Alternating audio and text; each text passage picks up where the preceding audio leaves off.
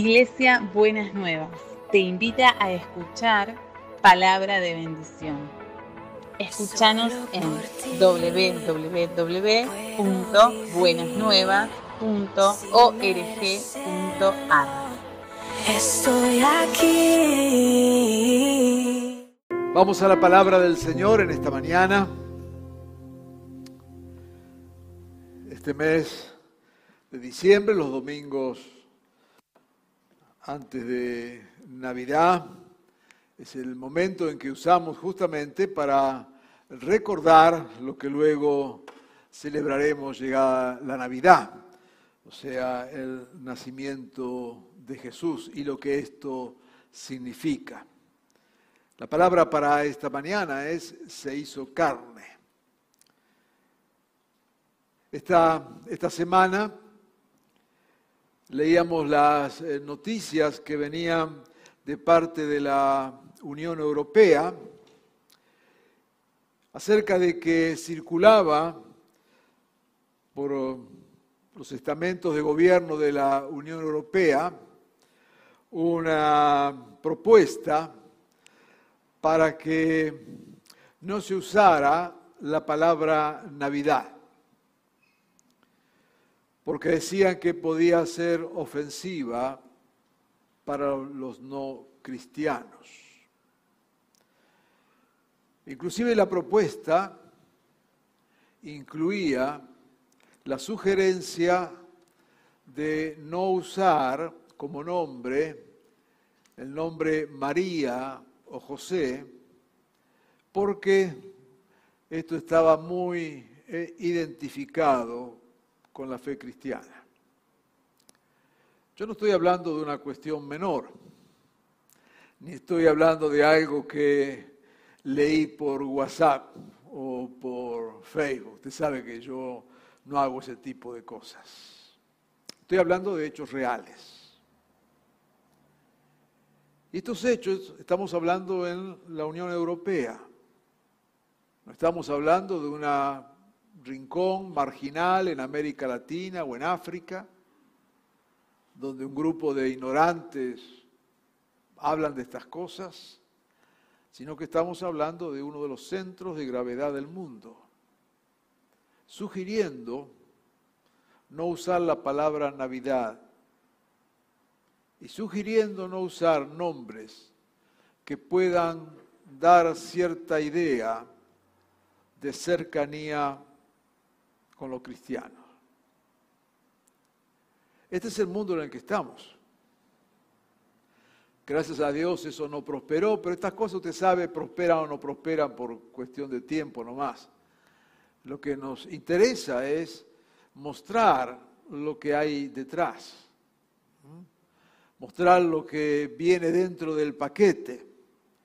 El paquete es esto, ¿no? De que, por supuesto, queremos ser inclusivos y no queremos discriminar a nadie, ni queremos ofender a nadie. Y cualquiera que conoce aquí de nuestra congregación y nuestra manera de ser y de predicar sabe que, que inclusive somos muy este, claros en esto, porque nos preocupa estas situaciones que a veces se dan de abuso, de discriminación y, y todo lo que eso significa. Pero no somos tampoco ingenuos, no somos ingenuos. Y es nuestro deber más que nuestro deber, es, la manera de, anunciar el Evangelio, ¿no es cierto?, que se está gestando y se gesta en la cultura de hoy. Una cultura, una idea, como principios culturales, intencionalmente hecho en contra de la fe cristiana. Y tenemos que estar alerta. Esto no es ni para asustarnos, ni para poner este, a vernos el, diablo detrás de cada puerta. No es eso, no es nuestro estilo tampoco de hablar ni de predicar. Pero sí es no ignorar las maquinaciones diabólicas que se están dando bajo, ¿no es cierto?, un, este, un barniz de no discriminación, de no abuso, de no ofensa con el lenguaje.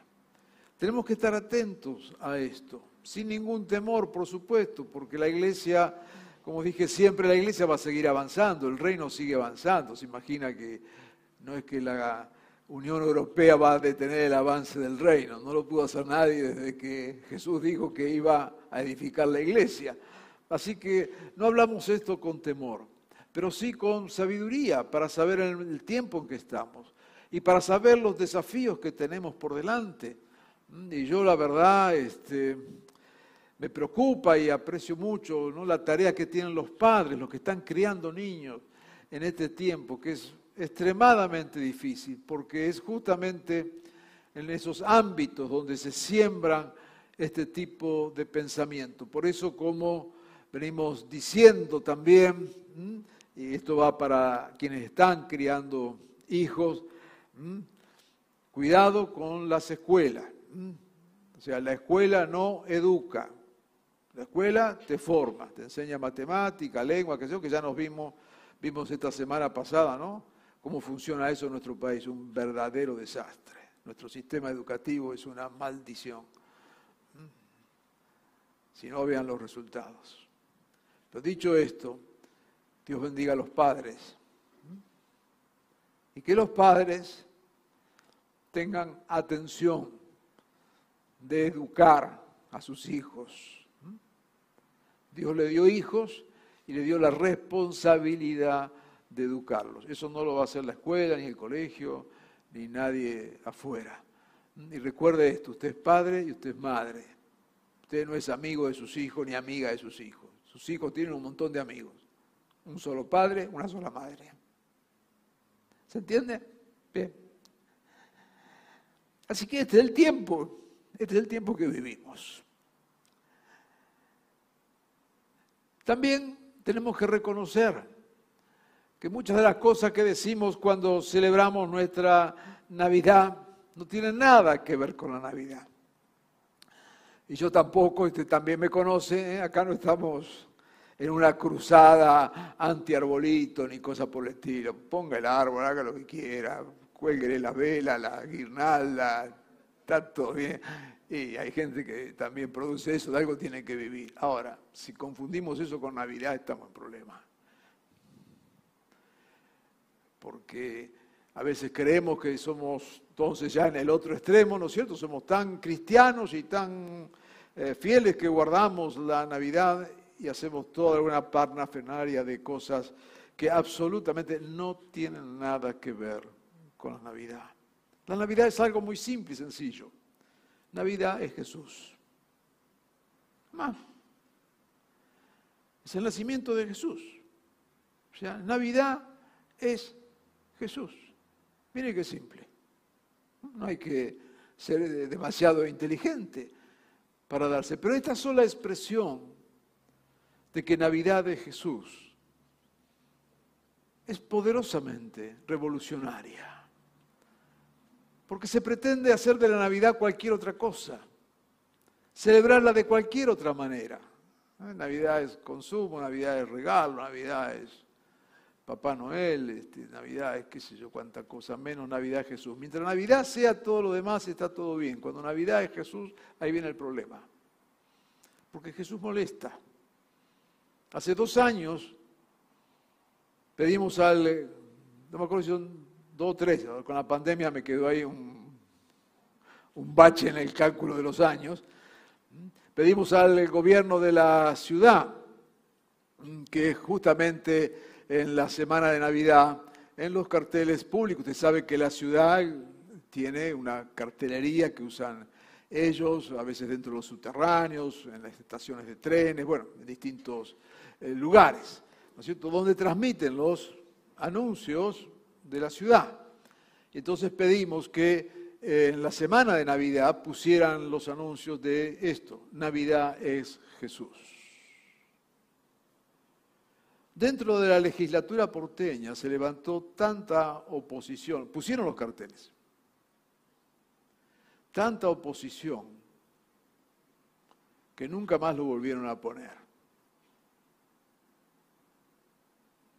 Ahora, usted va a ver la bandera colores del movimiento gay, lesbiana y todo lo demás. Está bien, pongan la bandera, a mí no me molesta. Ahora, ¿por qué molesta decir que Navidad es Jesús? ¿Por qué la ciudad de Buenos Aires no puede decir que Navidad es Jesús? ¿A quién ofende? No dice tiene que creer en Jesús, tiene que seguir a Jesús, tiene que convertirse a Jesús. No, Navidad es Jesús. Esa sola expresión, hoy, no se puede decir públicamente en la ciudad de Buenos Aires. Estamos en problema, ¿no? Estamos en problema. Y otra vez compartimos esto, y tiene que ver ahora enseguida el mensaje con esto, es para que en realidad sepamos dónde estamos parados, de qué estamos hablando, y sepamos en el contexto en que lo estamos haciendo. Y que hoy ser cristiano implica asumir la radicalidad del Evangelio.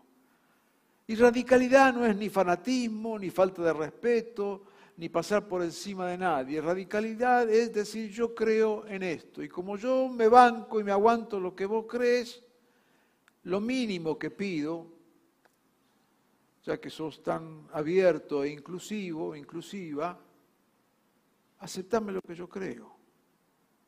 Y no me discrimines por eso. Navidad es Jesús. No otra cosa. Hay un texto, Juan 3:16. Cualquier creyente de hace algún tiempo lo sabe de memoria.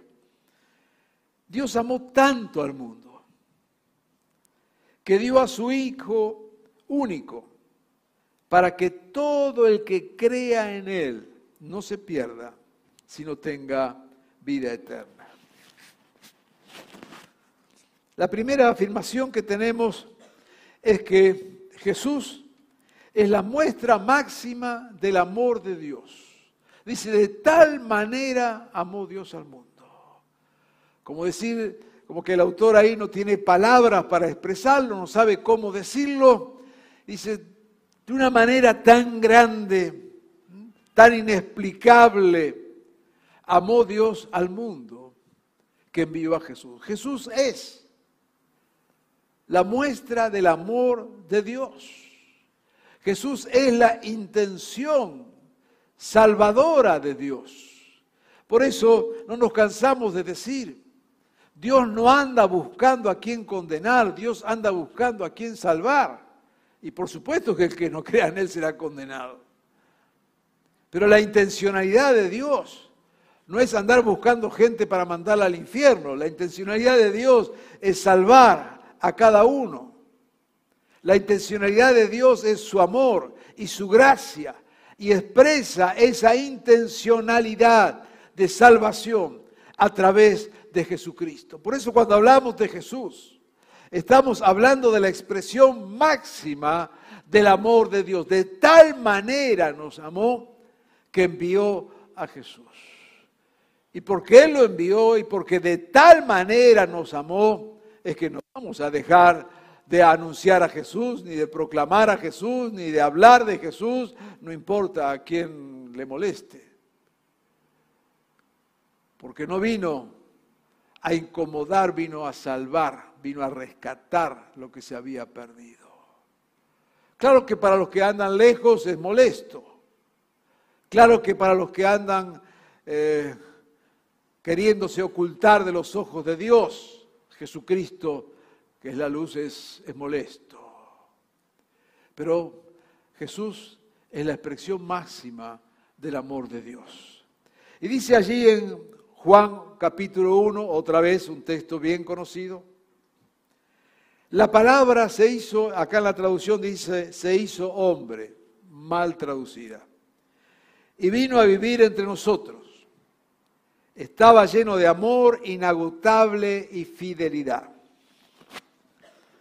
De su abundancia, todos hemos recibido una bendición inmerecida tras otra. Fíjese lo que dice el texto. Se hizo carne. Acá en esta versión dice se hizo hombre, hay otras versiones que dicen se hizo hombre, pero la verdad es que en el texto original del Evangelio, si Acá intentan poner hombre de una manera genérica, ¿no es cierto? Hoy suena eso tremendamente machista. Y el tema es que no está en el Evangelio. En el Evangelio usa la palabra sarx, que en griego significa carne. Carne, lo que entendemos por carne. Carne de hombre y carne de mujer. Carne. O sea que Dios, en su amor inmenso, y ahí usa el evangelista esta palabra tan, tan fuerte. Quizás hubiera sido mejor, quiero decir, hubiera sido más débil, más suave. ¿Mm? Bueno, se hizo hombre o, diríamos hoy, se hizo ser humano. ¿Mm? No, se hizo carne. O sea, asume la humanidad en toda su dimensión, en toda su crudeza la, humanidad más humana, diríamos, ¿eh? sin ocultar ninguna dimensión. Por amor se hace carne, se encarna. Nuestra mente no, no, no es suficiente para entender la magnitud de esta expresión. Calcule allí, justamente en el contexto donde se escribe este Evangelio, donde todo lo que tenía que ver con la carne estaba mal y solamente tenía valor lo que tenía que ver con el espíritu. Por eso aparece allí eh, Pablo diciendo, mire, se nos han metido en la iglesia que porque hay gente dice que prohíbe casarse. Y dice, ¿por qué prohíbe casarse? Y claro, prohíben casarse porque en el matrimonio tienen hijos eh, y tener hijos es reproducir carne y la carne es mala, entonces que no se casen. Ah, se habían metido algunos en la iglesia que decían, mm, si querés ser buen cristiano, no te tenés que casar. Llegué tarde para algunos que se casaron el último mes, pero bueno. Y no te tenés que casar porque si te casás se va a reproducir la carne y la carne es mala, el cuerpo es malo, esto es malo. Lo único que vale es el espíritu. Lamentablemente hay cristianos que viven de esa manera hablan de tener una vida espiritual. Yo tengo 52 años de pastor, no tengo idea qué es eso. Más vale es tener una vida. Una vida. Y en esa vida honra a Dios con tu vida. Y tener momentos de oración, de intimidad con el Señor, claro que sí. Pero no existe una vida espiritual descolgada de la vida concreta. Es más, cuanto más queremos descolgar la vida espiritual, más descolgada está y menos significativa es. Porque no existe tal cosa. algunos los deja cómodo eso. Porque entonces se refugian en una espiritualidad totalmente ajena a la vida real. No pasa por ahí. No es eso. Como enseñamos cada vez que hablamos de esta palabra, y lo habíamos dicho hace poco, Jesús no vino para hacernos divino, vino para hacernos más humanos. Por eso se hizo carne. Si no, nos hubiera hecho ángeles. Si no hubiera dicho, miren, en el momento que alguien cree, inmediatamente se transforma en un ser angelical y empieza a vivir la vida con alas, ¿no es cierto? Sobrevolando todo, ajeno a todo. Yo sé que hay gente que vive con alas, ajeno a todo, vive en la estratosfera. El problema es cuando confunden eso con espiritualidad. Ahí estamos en problema. No. Y justamente en ese contexto donde se pensaba que lo más eh, sublime, lo mejor, lo más santo era una vida espiritual, aparece Jesús y se hace carne. Qué contradicción. Qué ofensa al pensamiento. Carne. Por amor. Y entonces, desde ahí, desde su ser carne, nos dignifica, porque también somos carne. y nos da dignidad como seres humanos. Por eso estamos en, en contra de cuanta cosa haya que atente contra el ser humano, porque el ser humano no es un animal más. Que biológicamente puedan decir es un animal de dos patas que hace esto, aquello, está todo bien. Pero si pensamos que el ser humano es nada más que un animal,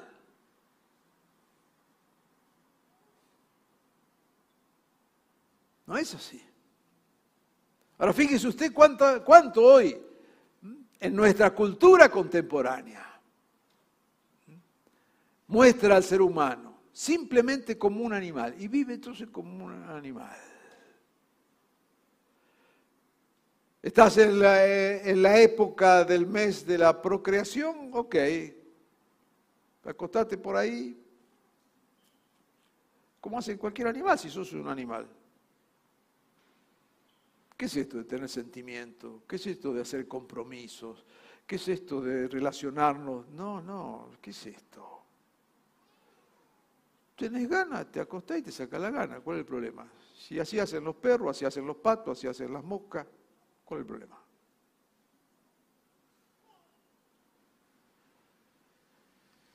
Jesús hizo carne, el Hijo de Dios y nos dignifica como personas. Y marca una línea. No somos meros animales con razonamiento. Somos creación de Dios, redimidos, dignificados por este hecho de Jesucristo, que viene y se hace como uno de nosotros y desde ahí nos acompaña. desde ahí está con nosotros. Claro, esta, esta realidad dice, se hizo hombre, vino a vivir entre nosotros, estaba lleno de amor inagotable y fidelidad, otros traducen verdad. Ahora mire qué, precioso el verso 16 de su abundancia. O sea, de la abundancia del amor de Dios. Mire que el amor de Dios es grande, ¿no? Pero más grande todavía, de su abundancia. Todos hemos recibido una bendición inmerecida tras otra. Le pido que recuerde este texto y luego tranquilo en su casa, medite lo que está diciendo. Estoy leyendo de la nueva versión internacional, una traducción preciosa. Juan 1, 16. De su abundancia. Venía hablando de que estaba lleno de amor, inagotable, fidelidad, de eso está hablando, y dice ahora, de su abundancia de ese abundante amor, todos hemos recibido una bendición inmerecida tras otra. Para los que predican, ahí tienen con ese solo versículo buen tema para un sermón. Todos, nadie queda excluido de su abundancia, no de las cosas que le sobran a Dios. Todos hemos recibido una bendición tras otra. ¿Hay alguien que puede decir que esto es verdad?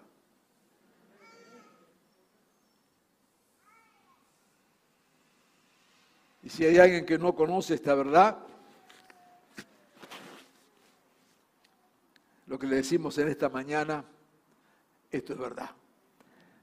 Jesús vino y su amor es tan grande que nos da una bendición tras otra.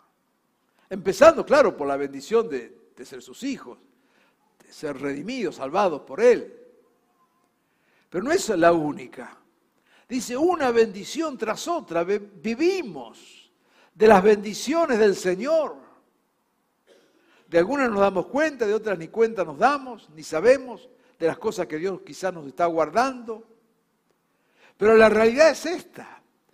Por eso, y en especial, como decíamos en los anuncios, en este tiempo de diciembre que queremos dedicar a ser agradecidos con Dios, recuerde este texto. Dios abundantemente, de su abundancia, nos bendice una y otra vez. Y si estás quizás aquí o viendo, y estás en una etapa de necesidad, de la que fuera, ahí está Jesús. Y esta palabra sigue siendo verdad. De su abundancia, Dios quiere darte una bendición tras otra. Como diríamos que, como que Dios no se cansa de bendecirnos. Como que Dios se, se muere de gana de bendecirnos. A veces nos acercamos a Dios como que Dios es insensible. No nos escucha, mira para otro lado, no nos hace caso, porque veo que hay gente que le da órdenes a Dios.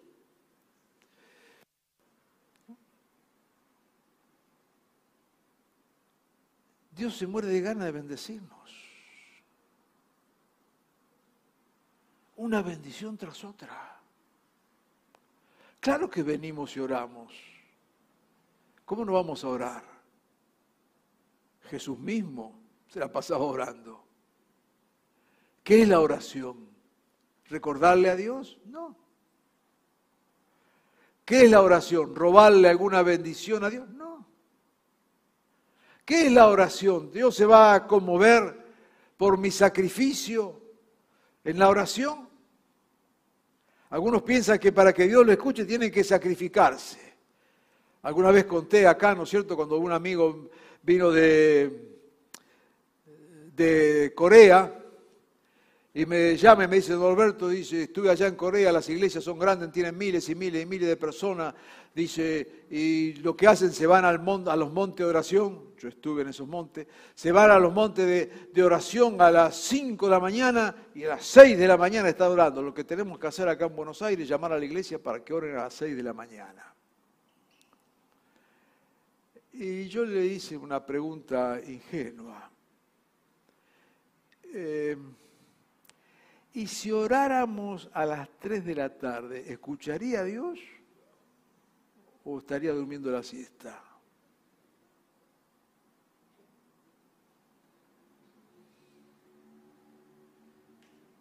Dice, no, porque tenemos que hacer un monte de oración. Mirá, en Buenos Aires va a ser complicado. Entonces lo que han hecho algunos, como estuve yo una vez en Malasia, habían alquilado en las torres gemelas de, no son gemelas, ¿cómo se llama? Las, bueno, las torres, las Petronas, allí en Malasia, que por muchos años fueron las más altas del mundo, hechas por hecho, de hecho por un arquitecto argentino. En el piso, creo que era 43, no sé dónde, de las torres, habían puesto una, habían alquilado un departamento para orar desde más alto. Está bien, no hay problema el dueño del departamento feliz que se lo alquilaron, está todo bien. Ahora, no me burlo, usted quiere orar a 40 metros de altura, está bien, 3 metros debajo del mar, está todo bien. Ahora, no va por ahí la cosa. Nuestra oración es decirle, Señor, yo necesito de vos. Es confesar nuestra incapacidad y creer en lo que Dios puede hacer es acudir a Él, sabiendo que si no viene de Él, ¿de dónde va a venir? Es apelar a su amor, a su misericordia. No es nuestro sacrificio, porque Él se hizo carne y entonces de su abundancia nos da una bendición. Y dice acá, inmerecida, cada palabra de este texto es impresionante, una bendición inmerecida tras otra. Aleluya. Amén. ¿Están ahí? Sí, claro. Bueno. Esto estamos hablando de Navidad. Y algunos creen que Navidad es un gordo ridículo. ¡Qué espanto! ¡Qué espanto!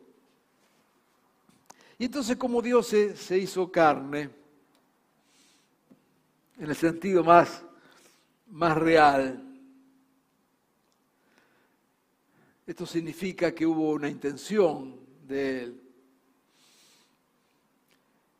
Y vemos en esa intencionalidad de Jesús, porque era Dios, Él podía haber hecho cualquier otra cosa, como dijimos antes, podía habernos salvado inclusive de cualquier otra manera. Sin embargo, asume las limitaciones propias, una manera de identificarse con nosotros. Porque como hemos enseñado muchas veces, nada en la vida de Jesús es casualidad, nada es azar hay una intencionalidad. Y Jesús decide, al hacerse carne, ser hijo de una madre casi adolescente. Posiblemente María tenía alrededor de 16 años. Una jovencita, ¿cómo diríamos hoy? Semi-soltera, qué sé yo, semi-casada, como lo querramos ver porque ya estaban comprometidos, que era un compromiso firme, todavía no estaban casados del todo. Una situación ahí que dice el Evangelio que cuando José se entera que su prometida está embarazada, lo primero que dice José, yo no fui.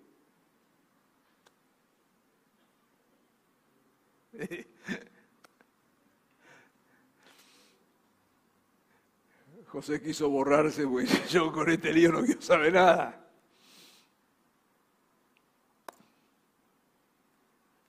¿Cuántos pueden identificarse, no es cierto? Con esa María y con ese José. Jesús podía haber nacido de otra manera. En un hogar constituido, bien hechito, una buena casa, ¿qué tenía de malo? Si era el rey de reyes. Pero intencionalmente nace en esa, qué sé yo, familia incipiente, ahí, que sí, que no. Y obra el Espíritu Santo. Y ahí nace Jesús.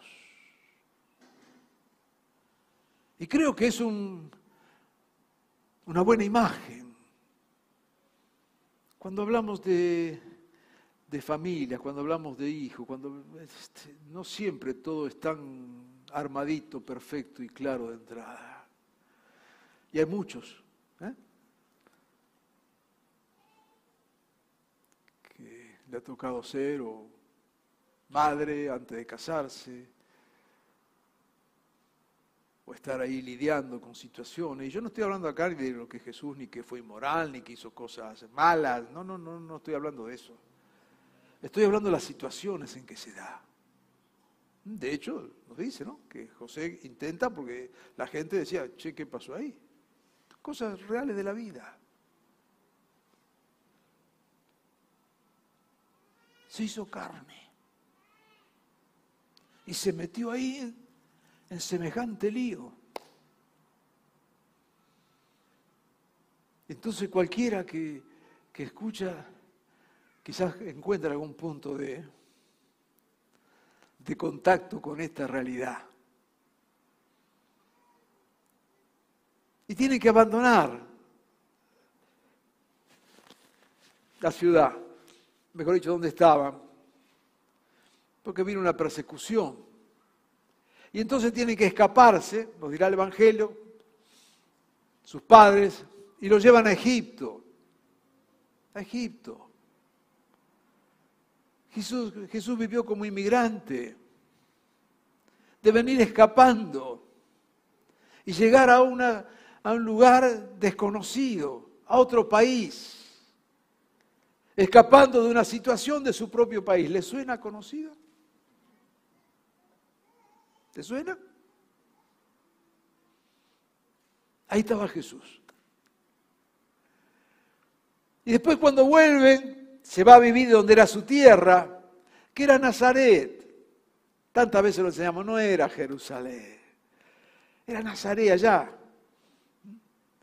El lenguaje nuestro de la década del 60, 50, 70, era de, los, de los cabecita negra. ¿eh? ¿Recuerdan esa actitud despectiva de los de la capital federal hacia los que venían del interior, ¿eh? buscando la panacea del populismo de los años 50 y que no lo encontraron?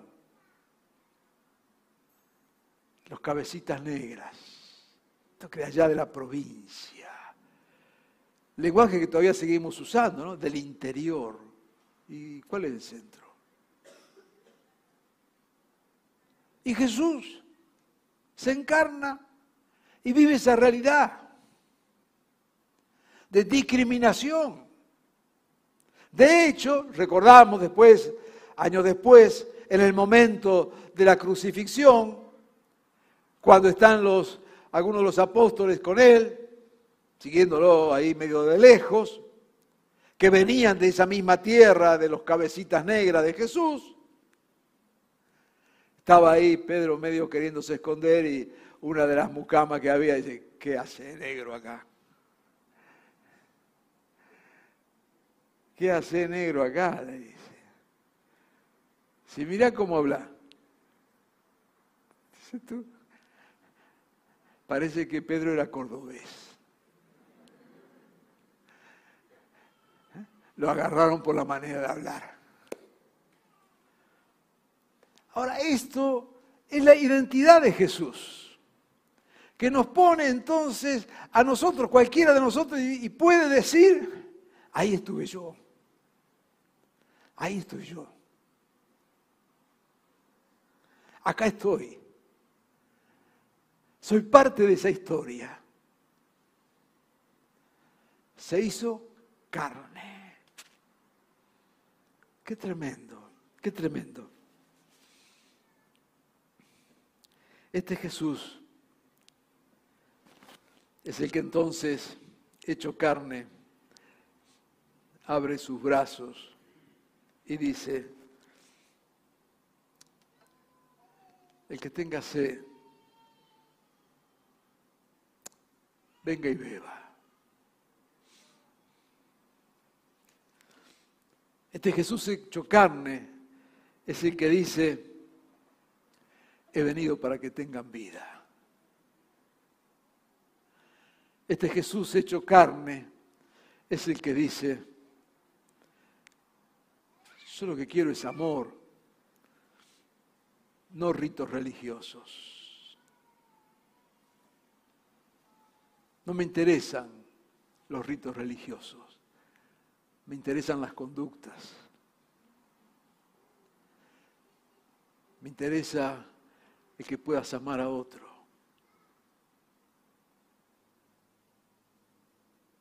Se hizo carne y nos ubica a cualquiera de nosotros.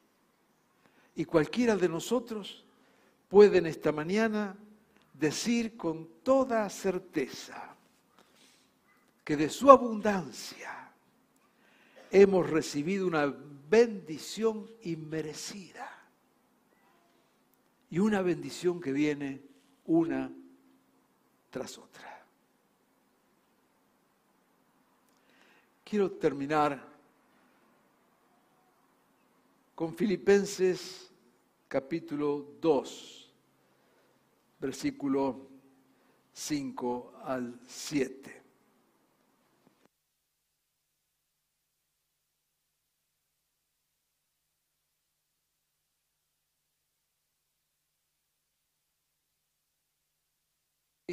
En Filipenses 2, verso 5. Tengan la misma actitud que tuvo Jesús. Así que ahora viene la demanda a nosotros, ya no es lo que Dios hizo en Jesucristo, sino ahora nos invita a nosotros. De este Jesús que hablamos, que se hizo carne, cercano, que se identificó con nuestras experiencias de vida, que nos amó, que nos llama a acudir a Él.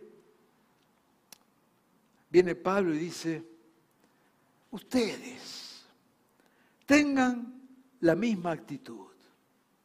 Subraya ahí actitud que tuvo Cristo.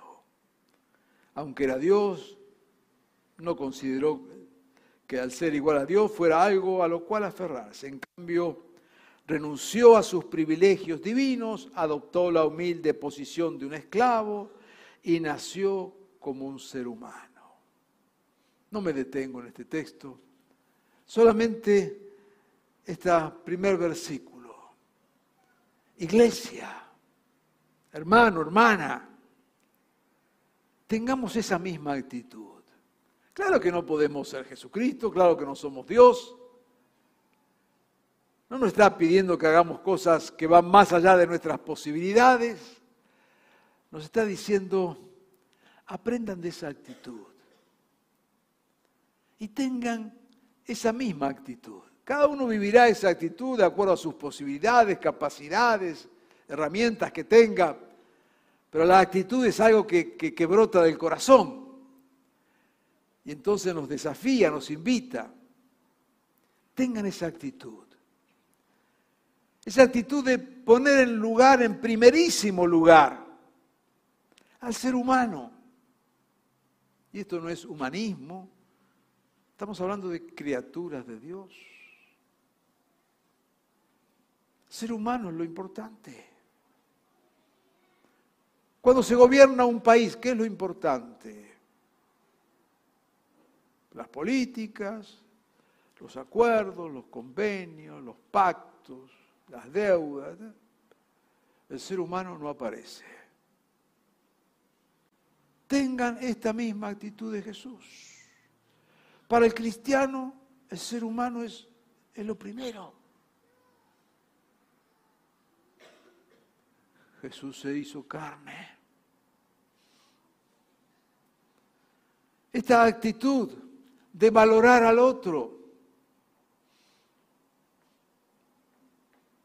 esta actitud de darle valor por lo que es un ser humano, lo que hizo Jesús.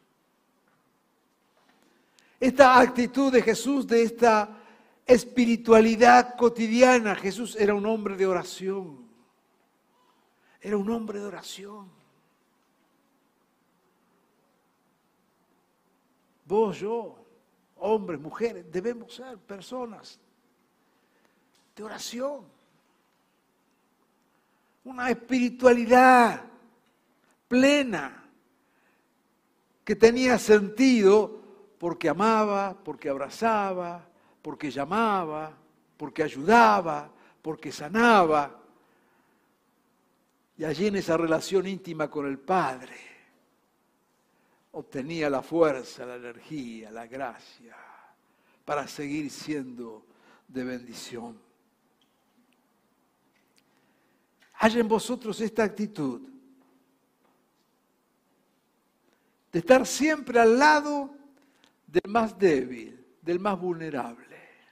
Lo hemos enseñado mil veces. Cuando querés saber dónde está Jesús, buscar al más débil. Sencillo. Jesús no se anda ocultando, Jesús no se anda escondiendo. ¿Querés saber dónde está? Ok. Busca al más débil, al más vulnerable, al más necesitado. Seguro que Jesús está ahí. Segurísimo. Lo hizo siempre. Haya en vosotros la misma actitud. Haya en vosotros esta actitud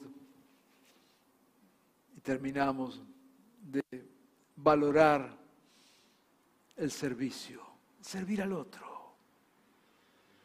No el activismo, el activismo es sumamente perjudicial. Muchas veces las iglesias padecemos de ese tremendo mal del activismo. Pero la cuestión no es activismo, no es hacer un montón de cosas porque creemos que de esa forma agradamos a Dios y estamos todo bien. Mire, el activismo hace que la maquinaria funcione. Pero quiero decirle algo, por si usted es más nuevo, porque los que ya son de hace tiempo acá en la congregación lo saben. No nos gusta el activismo. No nos gusta el activismo. No es que hagamos mil cosas, entonces estamos mejor con Dios. No es así. No es así. Sí queremos tener un espíritu de siervos. Sí servir. Sí ministrar. Pero no es el activismo. Porque el activismo te destruye. El activismo usa a las personas como combustible para que la maquinaria funcione. No es eso. Pero sí que haya en cada uno de nosotros un espíritu de servicio, de entrega al otro, de pensar en la dimensión del otro, de abrirnos al otro. Se hizo carne y nos dejó un modelo de vida. Se hizo carne y nos permitió que pudiéramos abrazarle. Se hizo carne y nos permite, desde donde estamos, de la situación en la que estamos, saber que su amor nos alcanza allí. Porque nos ha dado, sin merecerlo, una gracia tras otra. Si en este momento, en esta mañana, en este día, por alguna razón estás también necesitando, crees que estás necesitando de esta gracia superabundante de Dios, quiero decirte solamente decirle, Señor, aquí estoy. Dios no necesita más, pero reconocelo a Él. De tal manera nos amó que vino, se hizo carne. Haya en vosotros este mismo sentir que hubo en Cristo Jesús. Amada iglesia, que esta sea que este sea el sentir en cada uno de nuestros corazones. Y pensemos en esta Navidad como el espacio y el momento donde la gracia superabundante de Dios vendrá una vez más sobre cada una de nuestras vidas. Vamos a orar. Amado Señor, la verdad que tu amor, Jesús, es incomprensible. Va más allá de nuestra capacidad de entenderlo. Señor, en esta mañana al recordar tu amor inmerecido, venimos a tu trono de gracia. Señor, quizás están los que necesitan de tu abrazo, de tu presencia, de tu compañía, de tu ayuda. Que haya en nosotros esta misma actitud que hubo en ti. Señor, que seamos tus brazos para abrazar que seamos tu boca para amar. Oh Señor, danos esa actitud. Y en estos días y en este tiempo de celebración de tu nacimiento, podamos recordarte, Señor, como el Dios de toda gracia, que abundantemente nos ama. Señor, cada uno de los que está aquí en esta mañana o nos está siguiendo donde fuere. Es objeto de tu amor. No nos excluyes, no nos dejas de lado, nos recibes tal cual somos. Señor, acudimos a tu amor y a tu gracia. Bendícenos tu nombre, Jesús. Amén.